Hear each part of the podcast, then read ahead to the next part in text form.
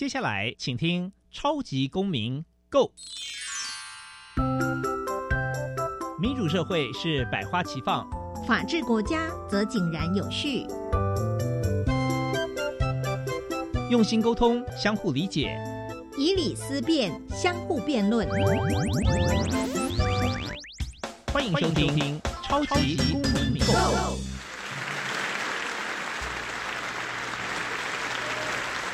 各位听众朋友们，大家好，欢迎再次收听《超级公民购》。《超级公民购》受教育部所委托，由国立教育广播电台以及财团法人民间公民与法治教育基金会联合制播。我是节目的主持人苏格格苏明祥。民间公民与法治教育基金会是以民主基础系列以及公民行动方案系列两大出版品为中心，期待下一代有能力积极参与并关心民主社会的运作。此外呢，本基金会持续关注教育现场的辅导管教议题，目前出版了《老师你也可以这样做》以及《老师我有话要说》这两本书，针对校园中常见的辅导管教议题，提供法律及教育的观点。此外呢，本基金会不定时的举办教师研习以及工作坊，每年固定举办全国公民行动方案竞赛，期待与社会各界合作，推广人权法治教育。接下来进入小小公民庭看厅。小小公民停看听，在这个单元，我们将会带给大家有趣而且实用的公民法治小知识哦。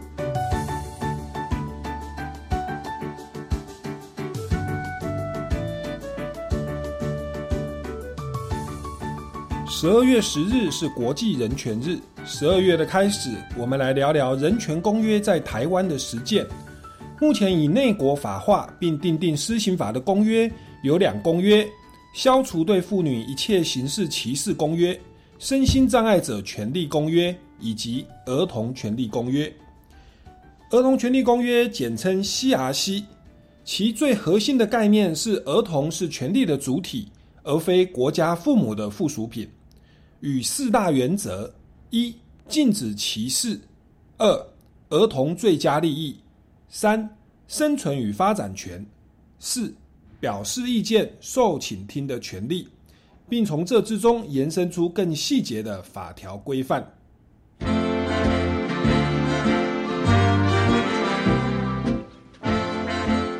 民咖啡馆，倒杯咖啡，跟我们一起在公民咖啡馆分享近期最具代表性的公民时事。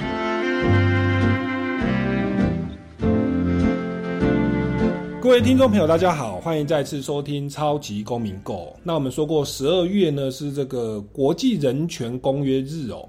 那在今天呢，就要跟各位来聊聊我们这个公约。台湾其实这个遵循非常多的国际公约哦。那特别是所谓的儿童权利公约，是在二零一四年开始施行哦。所以，我们今天呢，就邀请到这个也算是我的学姐啦哈，台大法学硕士毕业。那目前呢，是民间公民与法治教育基金会的执行委员，也是台北律师工会的法治教育委员会的委员。让我们用最热情掌声欢迎刘金梅大律师。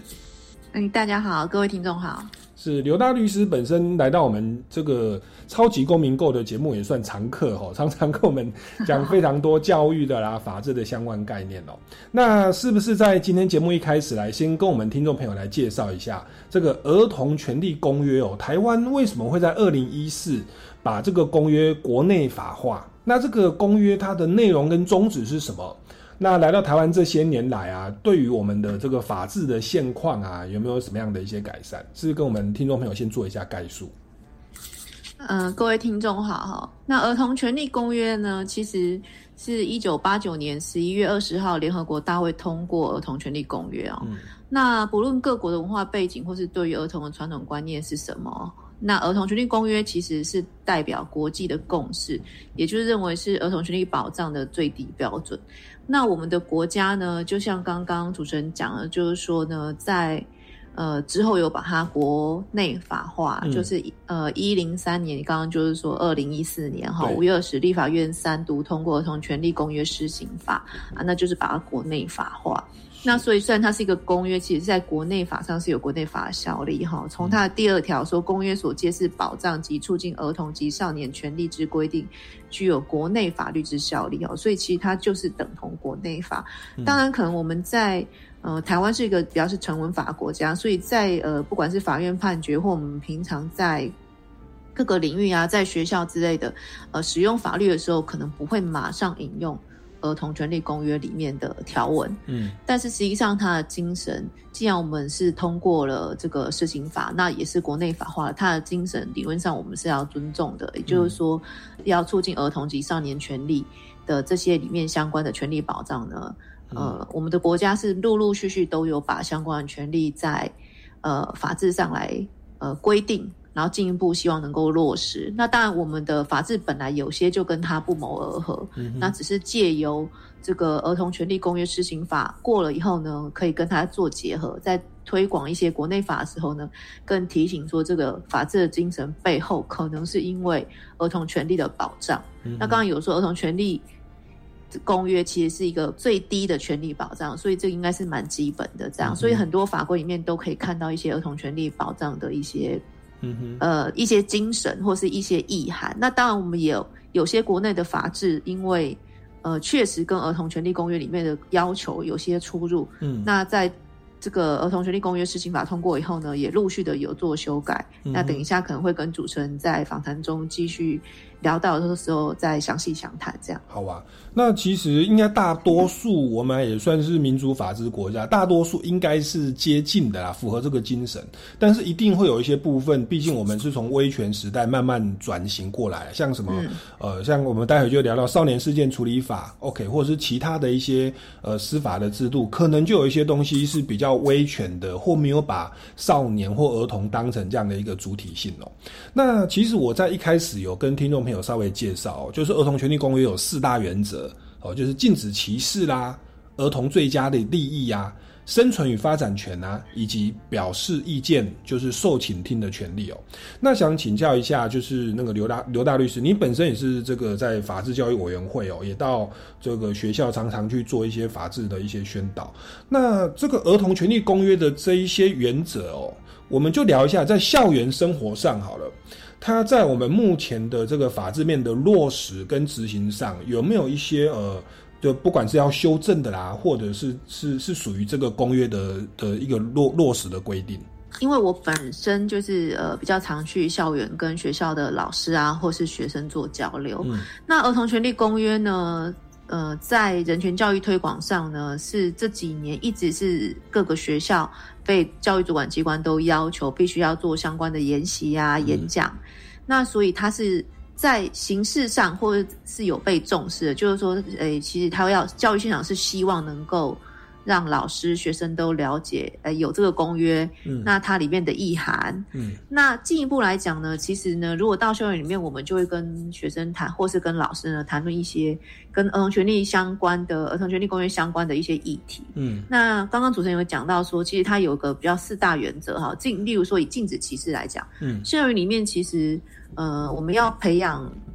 呃，健全的这个儿童的身心啊，例如说歧视这个问题，或许就是一个呃蛮重要的议题。就是说，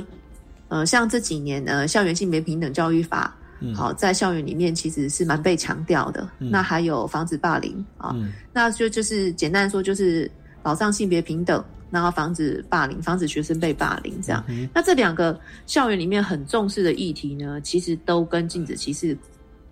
原则有关，嗯，那以性平来讲的话呢，以性别平等来讲的话呢，可能就是要尊重这个性别的性取向啊，然后或是他的呃这个各种性别的状况，这样这个权利是要要尊重的。那以霸凌来讲，其实有时候霸凌可能产生的原因。或者说产生一个现象，就是说，其实为什么有霸凌？嗯，好，可能原因很多。可是你可以会去观察，说可能是同学彼此间对差异的包容度不够，嗯，然后是去歧视某些特殊的学生，嗯，啊，那所以其实禁止歧视这点，其实在教育上或者在校园宣传里面，它背后的精神，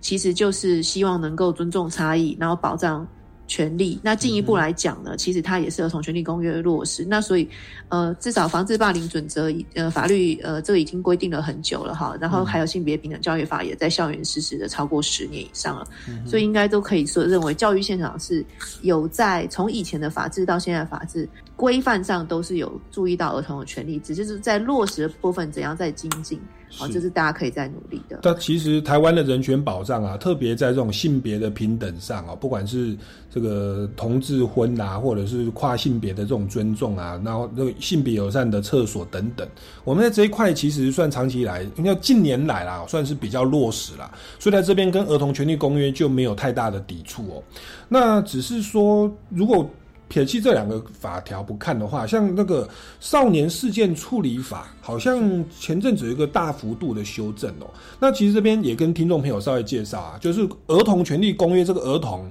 在国际上是指说未满十八岁嘛，对，叫未叫儿童。那在我国可能就涵盖了。十二岁以上未满十八岁的少年，就是我们的法律的定义。那个少年哦，在等于是国际的儿童的的的一个范畴哦，也跟听众朋友稍微介绍一下。那那所以说，我们的少年事件处理法哦，在这个原本的制定上，好像就跟这个儿童权利公约的精神是不是有一些抵触哦？然后也做了这样的修正，这个部分是不是也跟我们稍微说明一下？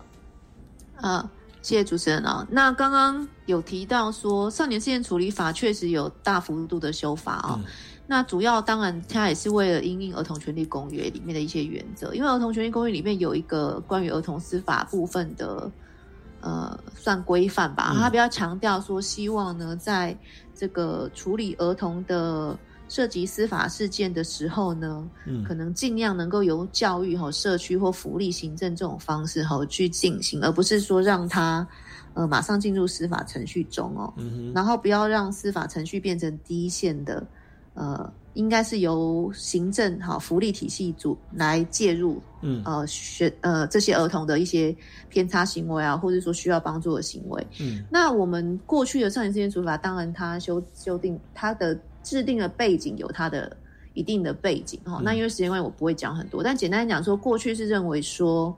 嗯，如果说司法是相对独立的，那司法的预算也相对独立的，那如果上呃社会福利或行政的部分呢，它能够它的帮助不够多的时候呢，至少有司法嗯。呃愿意或者说他可以去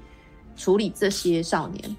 那但是在儿童权利公约里面的精神，他当然是希望说，他的目标是希望说，呃，司法是最后一道处理的方式啊。所以我们在少年事件处理法修法过程中呢，就把这个部分做了呃某程度的改变。嗯，那主要的话呢，其实就是有呃余犯的部分有改比较多，还有就是说错法儿童准用少事法规定这个部分也把它。改掉，然后让他回归教育跟社政体系。嗯哼，所以我们现在就变成说是十二岁以下的儿童犯罪就不适用少年事件处理法，回归到行政教育体系去面对，对不对？对，应该是说这个以前因为少年事件处罚本来就是用在十二岁到十八岁，不过他过去有个规定是认为说是以特殊状况就起，就也不能说特殊，他有一个规定就是说七到十二岁的。儿童如果触法，对。啊，触犯法律，那他是少年法庭还是可以介入的。哦。对，所以他以前，所以之前会有听到那个，会有看过一两则新闻说，例如说有十岁的学生，好十岁的儿童，嗯，他习惯性的惯窃，那觉得家长也管不动，那以媒体的报道角度就说，那家长管不动啊，那一直偷啊，那家长也很困扰。那少年法庭就介入来处理这件事情。嗯那新的修法过后，确实这个部分原则上司法是不介入的。嗯哼，所以等于是说小学生呐，哦，小学生应该回归到行政跟教育体系，哦，或者用社会的机构来进行辅导。那可能一直要到国中生，就十二岁以上哦，到未满十八，国中、高中这边，我们才是会用呃所谓的少年法庭的，原则上原则上用少年法庭的方式再去面对。那其实这样感觉也比较合适啦，就是国中、高中至少他们的智力的发展啊，相关的资讯是相对于小学生是成熟的。那小学生有时候真的是。还是真的就真的还是儿童，直接到了司法机关，我觉确确实是有点不太适当哦。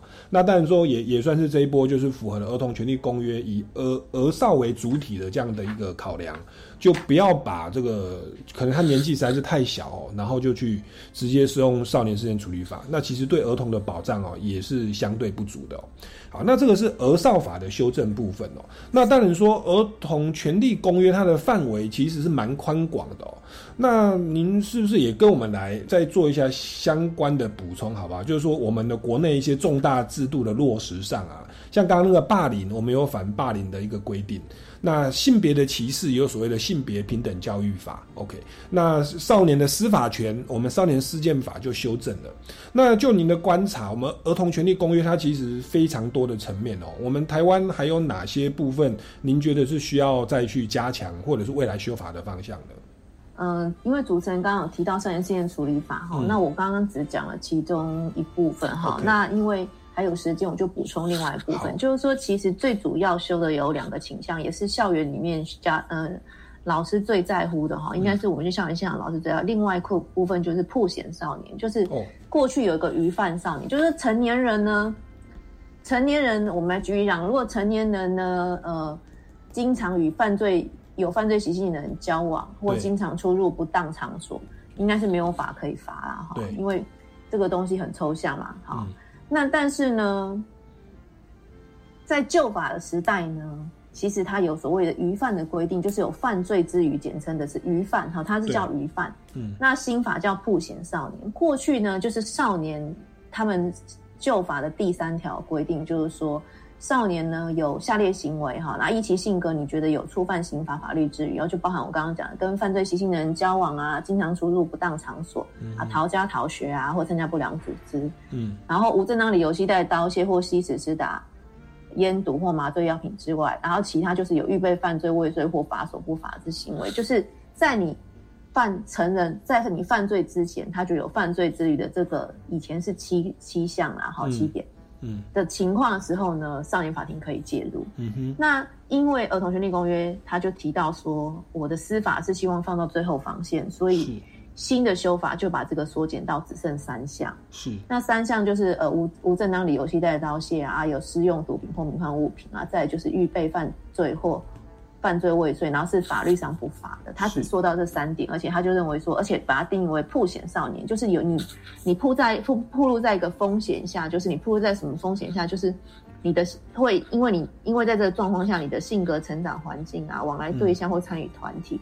哦，作息方式、家庭功能的状况呢，综合判断认为你是一个铺入在有犯罪风险的嗯。范围里面，那就叫破险少年。所以应该简单讲，就是说以前有个鱼贩，大概有。七项，然后现在改成破险少年，大概有三种行为。是，那就是我们接触到教育现场，对于说我刚刚说少事法修呃少年事件处理法修订，第一个就是错法儿童的移除，就是不在少年事件法处理，还有这个余犯少年也算移除，但实际上它是缩减啊，缩减然后改成破险少年，这两点，嗯，其实教育现场呃在这个法刚施行，其实也没施行多久，施行一年多吧，哈，那。在这个情况下，他们是有点疑虑的。他们觉得说，那我现以后如果有一些特殊个案的话，我是没有办法要求少年法庭介入。像我刚刚讲说，如果有个小孩一直偷东西，一个儿童，可是呢，我们全家里也觉得管不动，希望学校管。那甚至有的家长会说，希望警察管。那警察可能会不会就是认为说，哎，我也没什么东西，好不好？我我我没有办法帮你收少年法庭，我就不管了。嗯，好。然后就像鱼贩少年，就是有，例如说有假设有学生常逃家逃学，然后深夜都不回家，好几天不回家。那我以前可以请警察介入帮忙，会不会之后就没有办法？其实学校是有这块焦虑，那甚至有的家长也会有这种疑虑啊，因为我们确实有遇到学校的，呃，好比主任啊，或者是说校长啊，或者一些老师说，哎，他确实以前有遇过有些少年或儿童，真的他觉得需要少年法庭。介入的，嗯，但是其实这个也是一个之后落实需要做实证研究问题，因为现在理想的状况是说希望，呃，社会福利团体哦，行政还有社会单位介入，比如说社会局啊介入。不过这个各地的资源到底够不够？那实际介入的状况可能要等一阵子以后才能知道说。这个落实的状况是怎样？那其实当初这个法刚修过的时候，我刚好也有去校园演讲，然后是在去南投吧。我记得我就有查了一下，其实真正呃那一年某一年呐，好好比我那时候有查说，好比以一百零七年他南投地方法院处理的余犯大概是十六个，嗯，那如果以南投的儿童人数来讲，好像也称不上多，但是确实是有，就是说，但是是说有这个需求呢，还是说，呃，还是说其实是。是因为有这个制度才创造了这个需求，这个我没有办法，没有深入研究。但是说，其实是其实看起来一百零七年鱼贩只有十六个，嗯，那呃南投部分，那触法儿童只有两个，嗯。所以实际上，呃，如果说教育现场很担心说，因为少年事件法、少年事件处理法把这些东西呃这两个条文移走了以后，嗯，导致于触法儿童跟呃这些鱼贩少年没有办法处理，那实际上看以前以南投。地方法院来看，你南投地区处理的人数就没有很多，所以我觉得影响可能之后要有相关的学专家学者去研究才知道是会有实际的影响。个案影响或许有啦，哈，因为大家以前小会说，哦警至少我管不动警察可以帮我管嘛，那他们很担心说，以后你把从上次把移走了，我去警察局报案的时候，警察就说。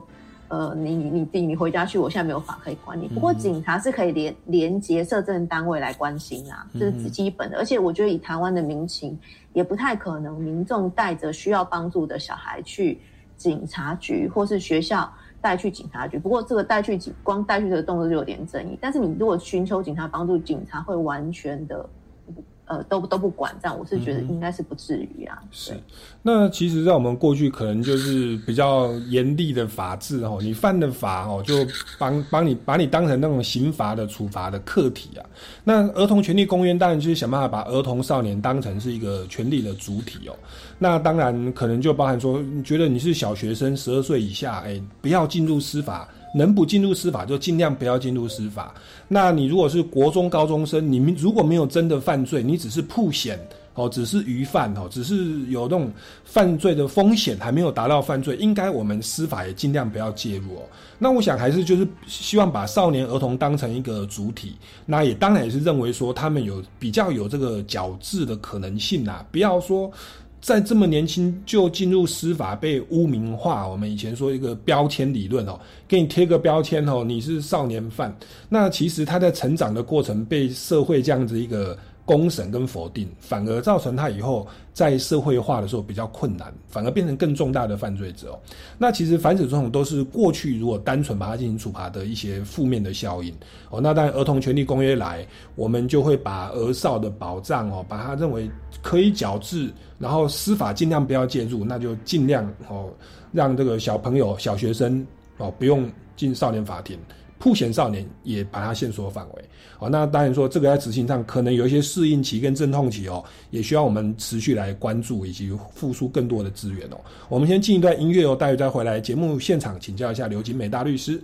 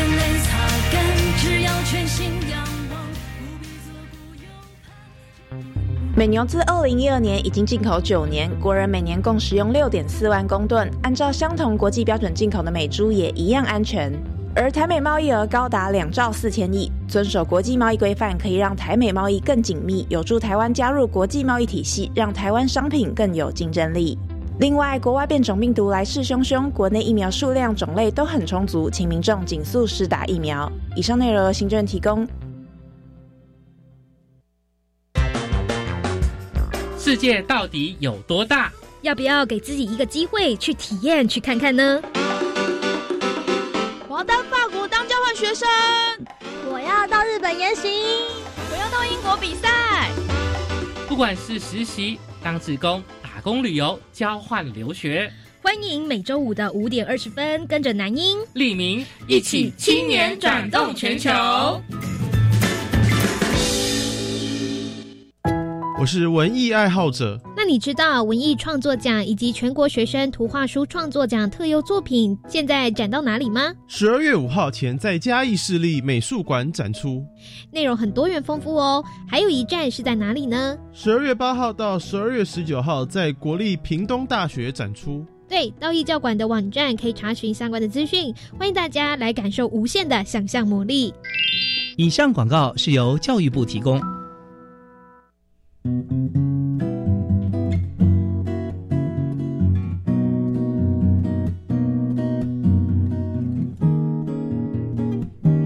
我是苏命苏米恩，你现在收听的是教育电台。我，朋友们，就爱教育电台。耶。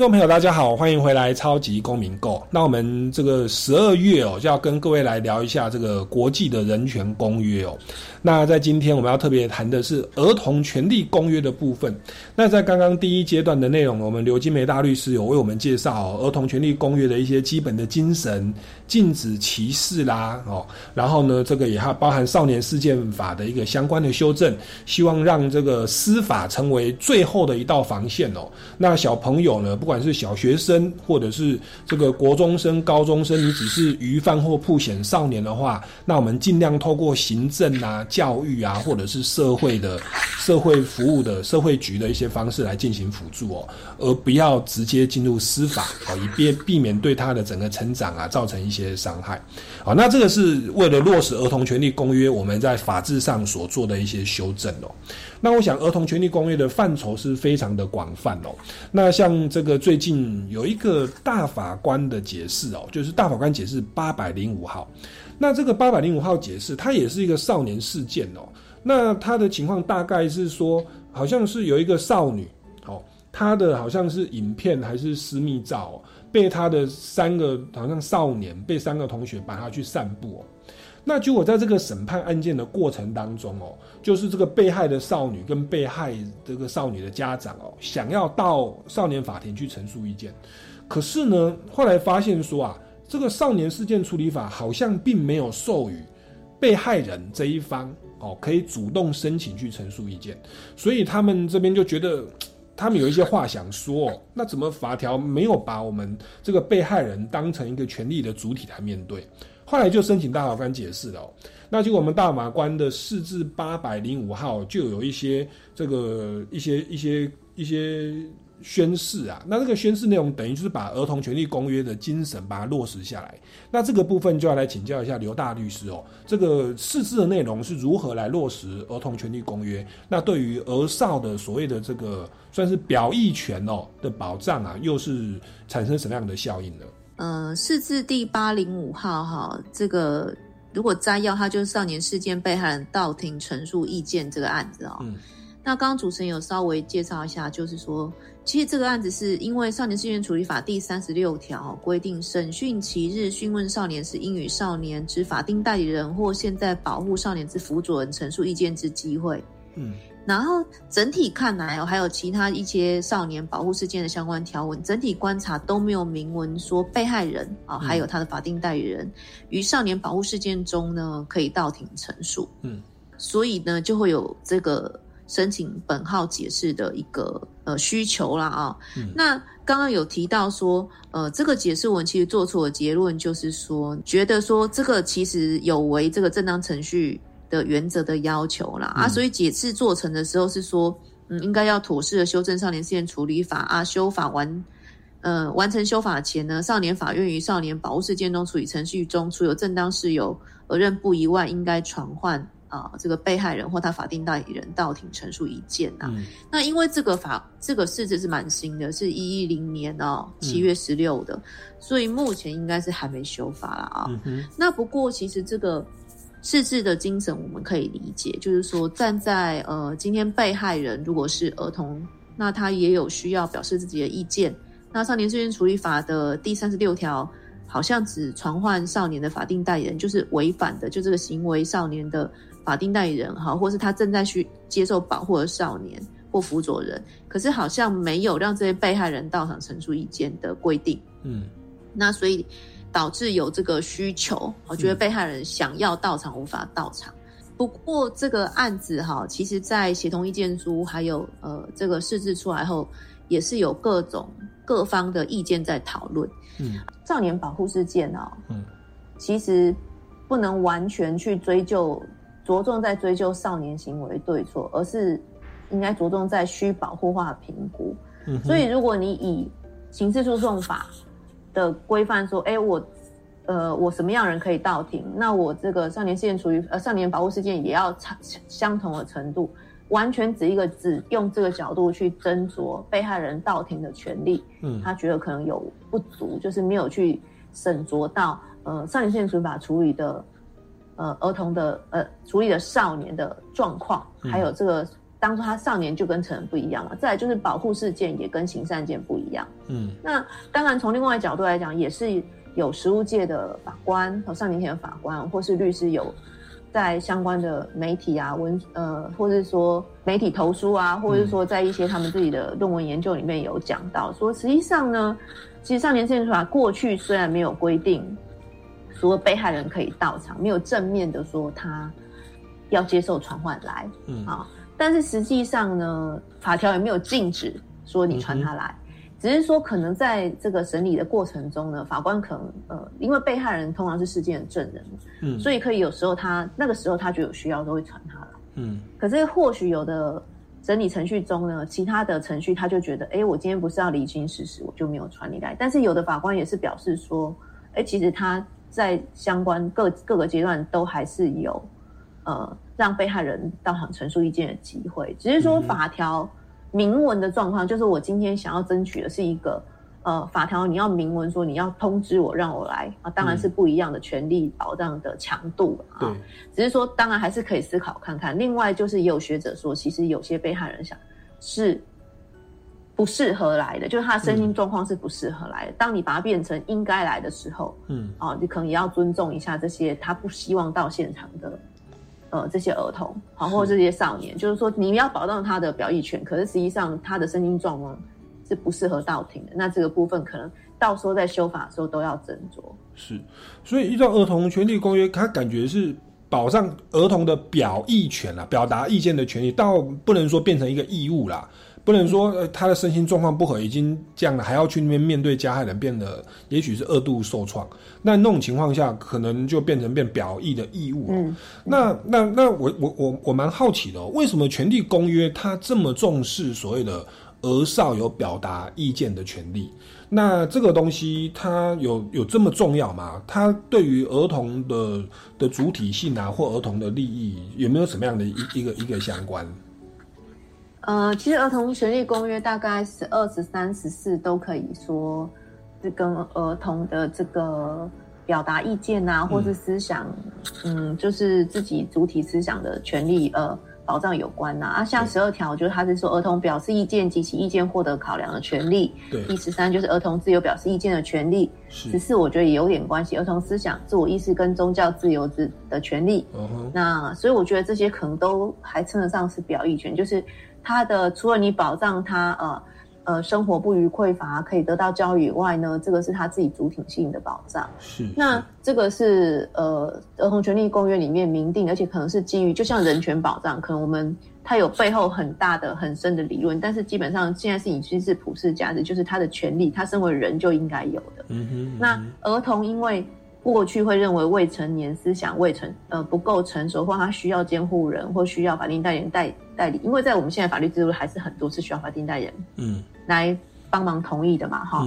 那所以这时候就必须要去凸显儿童他身为一个人嗯。啊，他需要还是能表达一点权利，他不是物品，他不是。我个人的想法是这样，就是因为今天儿童是个人，如果是成人，你不会考虑他的表意权。是，当然是说，对，就是公民就有公民的权利嘛。成人一般也推论说，公民该享有权利或是人权。但是儿童跟人权中间，就是我，因为他有时有时候确实需要成人帮助，可是这个界限在哪里，就值得讨论。那儿童表意权是，呃，我会认为是因为儿童权利受到尊重以后，他的主体性变尊重了，呃，变强调重视了以后呢，就变成说。当我们在替儿童做决定的时候呢，或是设计制度的时候呢，不要忘了要考虑这个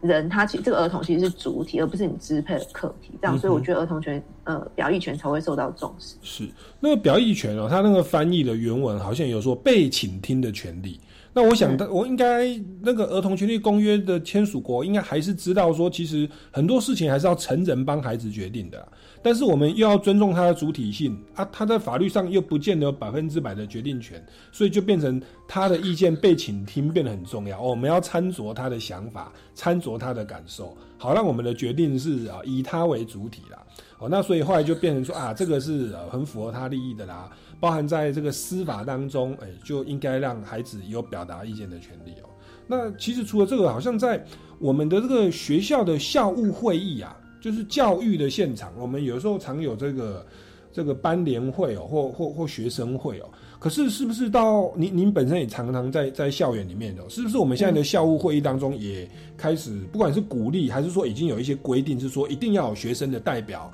参与校务会议，那这样才是合法？这个部分是不是也是儿少的表意权跟主体性的一个落实呢？因为我们在社会上，哈，我们成人的社会，例如在做经济交易，或者在做一些契约缔结的时候，嗯，呃，或是做一些呃，嗯，法律行为的时候，可能真的还是会要求要法定代理人，嗯，来做签署，所以他的表意权没有办法第一线的受到尊重，可能要在制度上哦，说我要倾听儿童的权利，可是。确实带他签署的也都是呃监护人啊，或是法定代理人，然后或是反正种就是家长这样。那回到说，在校园里面是最有机会去让他练习，而且让他呃表示意见的地方。嗯，那所以高级中等教育法第二十五条第二项哈就有规定，校务会议啊，说要由校长、各级主管啊、全体专任教师的代表啊、职员、家长会代表。还有经学生产生的代表组成啊，好外哈，就是他有要求说，这个校会是要有学生代表组成，而且是要经选举的学生代表，这个高级中等教育法里面就有规定，而且这个学生代表人数有规定，不可以少于百分之八，这个是上升，就是他已经修改了，他又修改一次，那原来多少我有点忘记，但是就是说这个法还是比较新的，但是他最近又修改了。那当然，我当初看到这个法条的时候是有点惊讶，因为其实当初这个法条一开始通过的时候，我们就不知道校园要怎么落实。因为其实校务会有学生代表参加，我就遇到一个高中老师问我说：“那学生代表参加校务会议需不需要家长同意？”就是一个很有趣的问题。是，就是说我今天是觉得你有表意权的权利，可是我又说你要当学生代表是需要家长同意吗？嗯，就是成人是来想，就是成人是这样想这件事情的。是，那当然他的想法不能，这个问题不是没有意义。这个问题是说，从法律上角度会觉得说，今天如果校会会议，哦，你知道有很多会议的委员都会被呃人家提告嘛哈，因为他决议以后 就会被提告，所以这个老师他问我的时候，他就说，那如果以后有做一些决议以后导致委员被告，我又没有跟家长讲，取得家长同意，那是不是我会产生纷争？嗯，那可是其实我有问过一些教育界的学者哈，或者说那个教育专家，他们就说。其实这个是蛮简单的想象，应该是不用吧？因为我在校园里面，我就是要尊重学生代表表意权，为什么我还要家长同意呢？嗯哼。但我这个制度就设计学生代表啊，是是啊，所以所以这个部分，但是可以就看出这是一般人的想法，就认为说学生好，因为未成年，他做什么事情都要家长同意，嗯，然后可以避免纷争，然后也可以有产生法律的效力啊，所以但是。但是这个校会百分之八的规定，其实也是呃有也有它的问题啊。就是说以后真正落实起来，是不是每个学校的学生都选得出来愿意参加的？他有表意权，他不见得愿意参加，因为这可能要花时间。嗯嗯啊。所以这个又是另外一个问题，如果我们有时间可以再来谈。是因为毕竟也蛮新的啦，然后我觉得至少没有往这方面去修正。那当然在执行上还是会有相关的问题，还有这个配套的问题哦。嗯，对，那这个其实我们就且且战且走，我们持续来关注。我们先进一段音乐哦，待会再回来节目现场请教刘金美大律师有关儿童权利公约的相关议题。教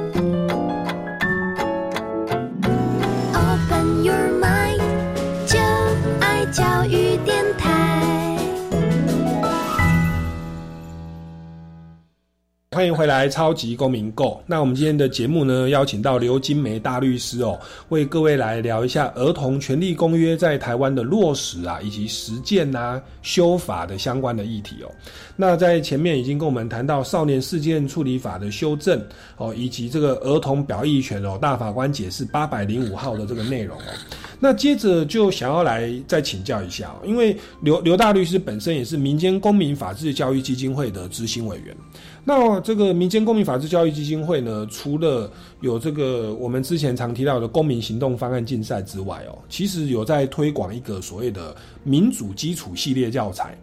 那这个民主基础系列教材，其实以前在节目上，如果各位听众有听过的话，其实是在教导大家有一个呃思考工具，可以客观理性的判断我们生活当中常见的一些议题哦，包含说权威的议题啦、责任的议题啦、隐私的议题啦，乃至正义的议题哦。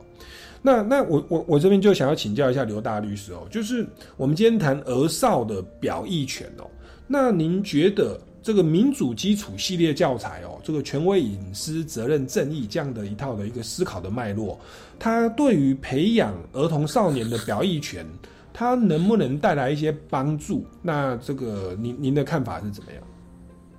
啊，谢谢主持人啊，各位听众好好。那我们回归到说，其实呢，我们在制度上，刚刚前面有提到，在法律制度上呢，有调整呃很多机会，好让儿童有。呃，发生的时间啊，那用制度设计在程序上呢，让儿童有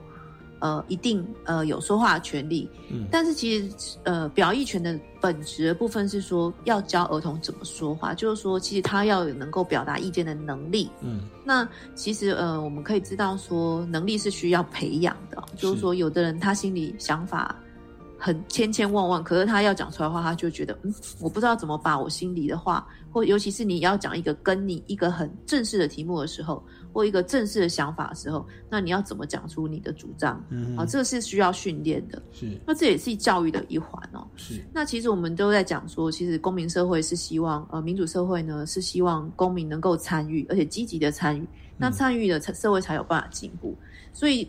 我们优良的公民应该是能够积极的建议。而不只是单纯的谩骂，所以思考就很重要。今天我要表达我意见，当然是希望这个事件过，不管是个案事件啊，能够有一个好的解决。第一，简单呃，基本来讲就是我表达我的权利是希望怎样得到保障。进一步的，甚至我希望改革一个制度，好，或者是我希望这件事怎么处理。但这个部分其实是需要思考训练培养的，就是所谓思辨。嗯。那我们基金会有个民主基础系列，呃，就是来培养儿童思辨的能力啊。那这个思辨能力，当然就刚刚主持人有提到思考工具。嗯其实有时候我们去学校里面可以问同问学生一些问题哈。那举例来说，呃，分配的问题，像。呃，最近大家都在打疫苗嘛，已经打很久，已经不是最近。疫苗怎么分配，或更早之前，现在没有口罩之荒，我们讲口罩。以前口罩有限的时候，口罩怎么分配？为什么用健保卡去买口罩是限制几个？已经太久忘，因为现在口罩还蛮便宜的。嗯，好，但是就是这涉及分配，所以那个时间我去跟同学聊天聊分配的时候呢，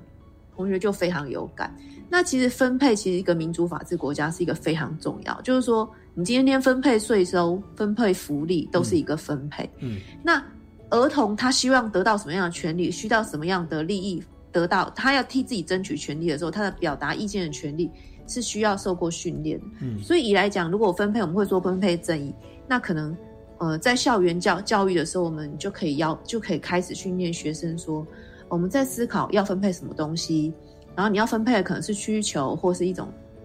嗯。你要分配的是一种利益或是一种负担，那你可能要考量说，哎，这个有没有需求？啊啊，有没有能力？啊，有没有功过厂罚？那来做分配以后就不会很直觉的做分配，这是一种训练。就比如说像现在五倍券嘛，嗯，那五倍券我们后来讨论的结果是人人有奖嘛，就每个人手上都有，大家觉得最公平嘛。每个社会觉得资源怎么分配是有他的呃个人有个人想法，然后会有成立一个共识。那在这个成立共识的过程中，当然每个的意见都值得尊重。例如说，儿童也的自己，儿童的意见也值得尊重嘛。那在校园里面在分配事务的时候，儿童的意见也应该能够得到尊重。那我们是借希望说，借由这种思考工具呢，能够让从小学生呢，能够在表达意见的时候，能够讲出自己的道理。例如说，我希望最分配最多东西给我。对。好，但你的理由是什么？为什么你可以比别人拿更多？不是说今天我开心，那每个人都拿最多最开心。所以这个就是一个呃需要需要训练的过程。那举例来说，像匡正也是一样，就是说今天如果校园发生了一个意外事件，嗯，好，举例来说，我们可能遇到说，哎，如果有小朋友两个相撞跌倒了啊，有一个小孩骨折，嗯，那我们其实，在校园里面，我们会跟同学讨论说。你觉得现在的产生一个骨折状态，到底是谁的错？是两个奔跑小孩都错呢，还是被撞的小孩错？嗯，那你觉得要怎么来补偿这个问题？然后怎么来赔偿这个问题？要怎么处理？那其实回到社会上，这个最近我们要推的国民法官也是这个问题。社会发生一件事情的时候啊，国民法官当然是比较偏刑事的哈。嗯，啊，你是觉得说是要给他处罚呃有期徒刑几年？啊，这是国民就是。这个都需要讨论。今天我们就像国民法官的制度设计，只是设计了公民可以参与审判的权利。可是，如果参与的公民的素质，或是他们有呃培养自己。呃，思考的能力有呃一个一个题目这样思考，而是只是直觉说我是多少。第一很难说服别人，那你说我觉得判十年 OK，可是别人问你为什么判十年，你觉得他看，因为他看起来很可恶，当然这也是一个理由。嗯，可是显然不是一个理性的思考。对，所以理性的思考应该是一层一层，你可以判断他是不是故意的。嗯，他是不是呃呃，他的他是他是故意的吗？或不是故意的？其实大家可以理解，如果是无心的，你可能真的希望他轻一点。嗯，然后再来，他是不是有严重？他是不是知道自己？这样做伤害的后果，那这个伤害到底多重，都会影响到呃这件事情要怎么处理的结果啊，不管是刑事或民事，都是可能需要考虑到这一块。所以就说，呃，思考工具的可以训练一个少儿童或少年哈，在呃表达意见的时候更有条理，更能说服别人。而且其实表达意见的时候，当然就是希望。能够你的意见被别人接受，但是要怎么让被别人接受？当然就是要沟通嘛。然后倾听，互相倾听，这也是一个培养。呃，开会，或者说开会，或是说像不管是公听会啊，或是一般很简单的校务会议的时候，他就在培养你一个开会能力，就意见沟通。嗯哼。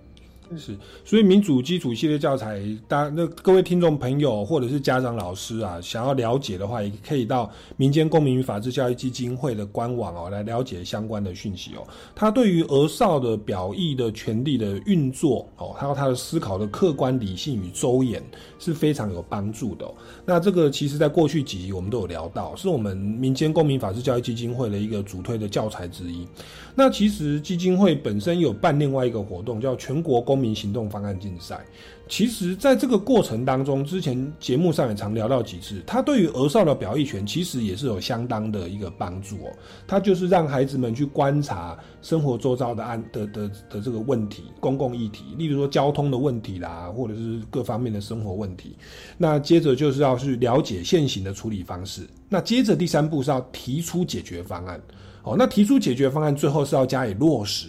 难道我觉得在提出解决方案这一块，它其实就是额少在表达意见哦。的的的一个运作，那当然说，我们之前节目上会聊到说，哎，我们有很多收集资料的方式哦，分组讨论啊，大家分工合作，其实这也也是一个训练儿童少年的表意，甚至让他们学习如何把意见加以落实的一个很好的学习的机会哦。所以，不管是呃全国公民行动方案竞赛，或者是民主基础系列教材，都欢迎各位听众朋友到这个民间公民法治教育基金会的官方网站了解相关的讯息哦。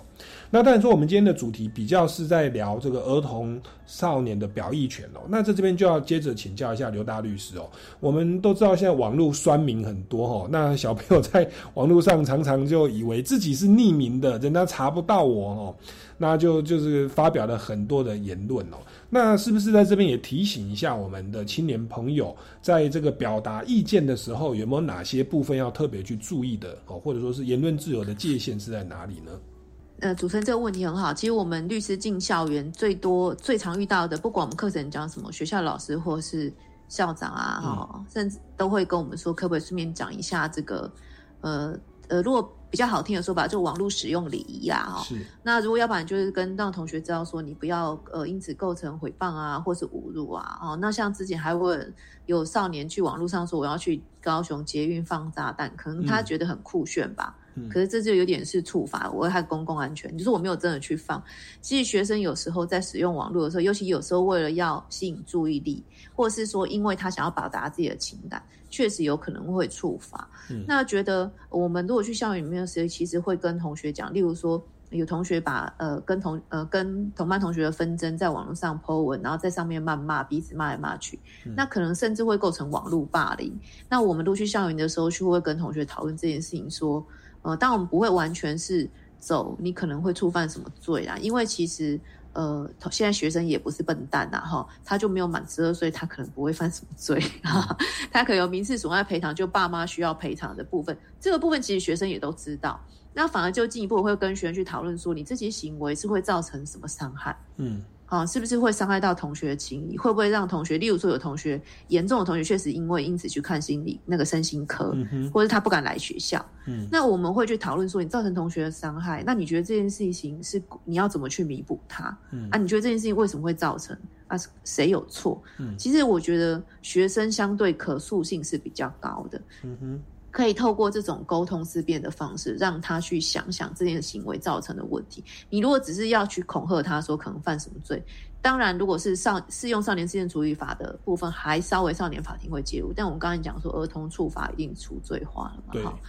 那其实少年事件处理法这个部分，如果你是网络回谤这个部分，其实因为保护事件相对的话，它能做的也是比较是教育这一块。所以在学校里面，当然是教育的第一线，你当然是倾向是用教育的方式提醒他，会造成别人的伤害这点。是是是。没有错，好，那今天谢谢刘大律师给我们这么好的一个提醒哦。确实，对于这个儿童跟少年，不宜把这种法律跟刑罚跟威吓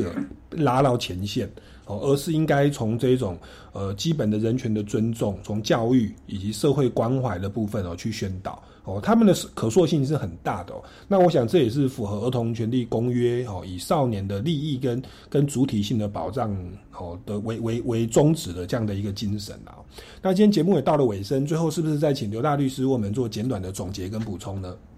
儿童权利公约它虽然是一个公约，但刚刚已经有提过说已经呃国内法化了。但是重点不是这些规定，重点是其实你要尊重儿童身为一个人所应该得到的保障。嗯，有权利当然就需要培养的自己的，也不能说是义务啊，应该是说培养他，他有这些权利，那我们当然也让小孩儿童能够培养这个能力。呃，恰当的表示意见，所以不管是说不要在表达意见的时候触法，或是伤害到别人，然后这是基本的。再就是说，他怎样把自己的意见能够呃有理的表达，然后互相尊重彼此的差异，这也是很重要的。好。谢谢刘金梅大律师来到我们节目现场哦，是我们的常客哦。这个有机会 哦，真的还要再麻烦你跟我们分享这么多宝贵的知识，真的是获益良多哦。那各位听众朋友，如果对于今天的内容有任何的建议或或有还有相关的问题的话，欢迎到脸书的粉丝专业哦，超级公民购来留言。那我们超级公民购下个礼拜六同一时间我们空中再见喽，拜拜，拜拜。